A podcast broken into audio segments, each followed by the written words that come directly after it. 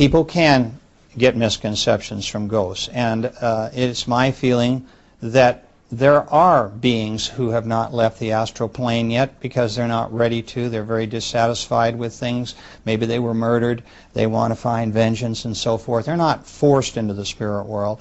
Uh, usually they're taken by the hand when they're ready and taken into the spirit world. I might also say that there's another element of this that's kind of unique to my own work in terms of ghosts. I believe in the duality of souls. Souls have the ability to live parallel lives, to divide their energy. A part of their energy always stays behind in the spirit world. So you could have a ghost with an energy particle who is still on earth but have the same um, holographic image, if, if you will, of that soul's ego in the spirit world at the same time. So we never stop learning, and we never actually are totally disconnected from the spirit world.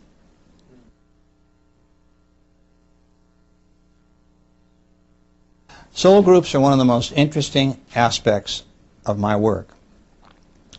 The reason for this is that people who I take into their soul group are able to tell me their level of advancement based on how the others are doing in their group as well as themselves.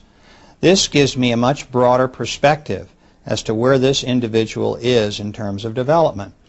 There are in every soul group a variety of personalities. You have courageous souls, you have meek souls, you have passive souls, you have a, a souls who are um, very unselfish, those that are a bit more self-centered. Um, you have souls that are quiet and contemplative, and those that are jokesters. So from that information, I'm able to determine psychologically a lot about the type of group that my client comes from and what I might be able to do to help them in terms of their life lessons and, and, and purpose. But it's fascinating too from another standpoint because we don't all progress in the same at the same speed in the same way in the same areas. I like to point out that I had one man that took him between four and five thousand years to conquer jealousy. He is not a jealous person in this life. He's intolerant as hell, and that's what he's working on now, but he's not jealous. And so that was his particular uh, difficult hurdle to get over. And yet there are people in his soul group that were always very tolerant, and they have tried to help him between lives. So this is what I mean about rates of progression. And yet I find that the whole soul group pretty generally belongs in a certain niche as far as development, and they're all going to kind of move forward together. Some a little faster than others, others will be a little slower, but essentially they're all at about the same level. Essentially, in the beginning of our many, many existences, it's about learning lessons. It's about improving, understanding, where we are in terms of our development and where we need to go.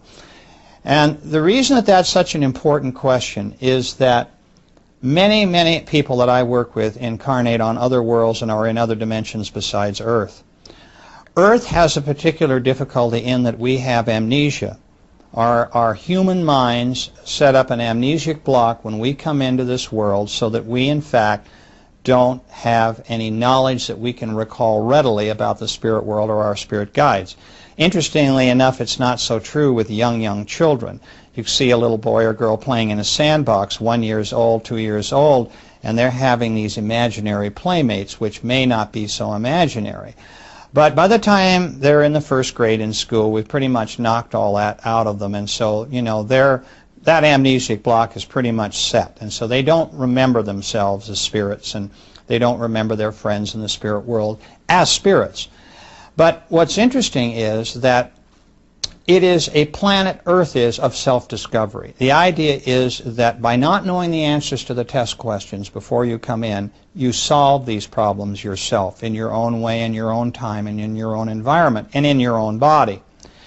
Not to say that we don't have genetic problems. There are those who select bodies who do have problems with aggressive behavior. Maybe they have um, a chemical imbalance that causes other behavioral problems that they need to overcome in order to achieve the lessons for which they came through to accomplish on earth.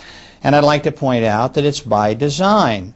Everyone in every body has selected that body. They knew in advance what the body was going to be like to a certain extent.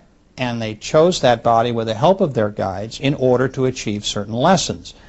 But these same folks can also incarnate on other planets where there is no amnesia. They can be flying creatures. They could be undersea creatures who are very intelligent.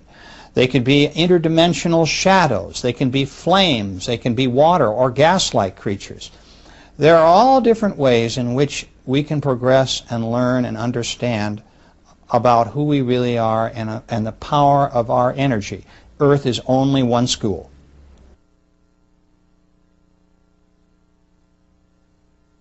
For me, it's difficult to say the word God because, to be quite frank with you, I came into this as an atheist. I did not believe in God. I did not believe that there was anything after life but ultimate oblivion. And my clients kind of brought me to this kicking and screaming, brought me to the party. And it was only uh, after years of work with them and the consistency of the reports and knowing what I do about hypnosis and doing the work and research myself that has finally brought me to the point today where I can say that I believe in a power greater than myself, a source for all life and all intelligence. So the concept of all this incarnation is to arrive at that state of perfection where we can rejoin, if you will, that source from whence we came.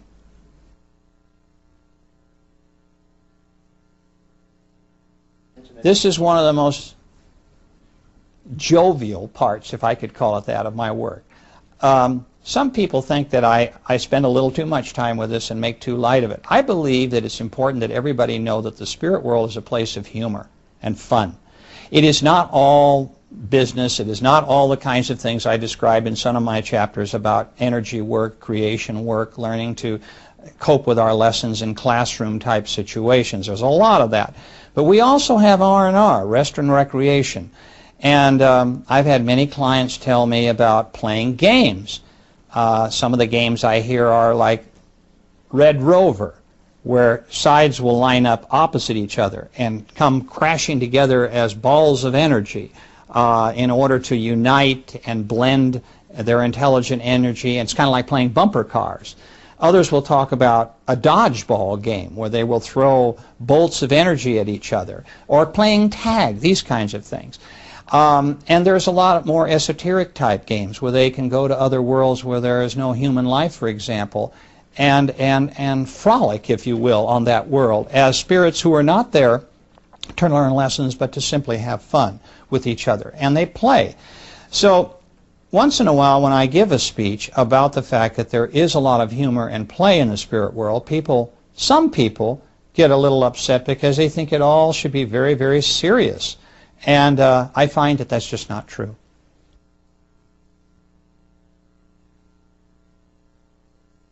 What is interesting about talking to people who have incarnated on other worlds is that there is a similarity here.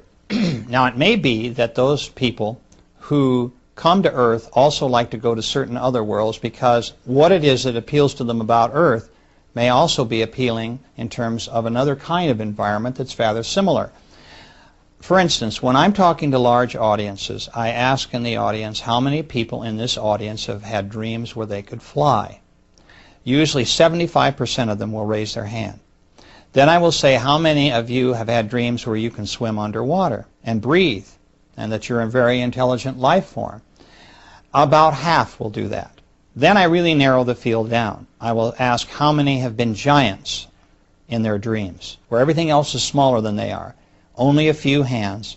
And then I might ask how many have been really tiny, tiny beings where everything else is larger than you are, and just one or two out of a group of 100 or 200 people. And what this indicates is, and our dreams do tell us an awful lot about our former experiences, is that many people who incarnate on Earth also incarnating on, uh, incarnate on flying and water worlds. And so I've had a number of clients that have talked to me about being flying creatures, highly intelligent flying creatures on other worlds and what those worlds were like. And, and the same for water and how they can swim deep uh, into an ocean kind of atmosphere and how there's cities under the ocean. And, and they look like not whales or dolphins so much, although there's some of that, but creatures that are so strange that we see them only in mythology.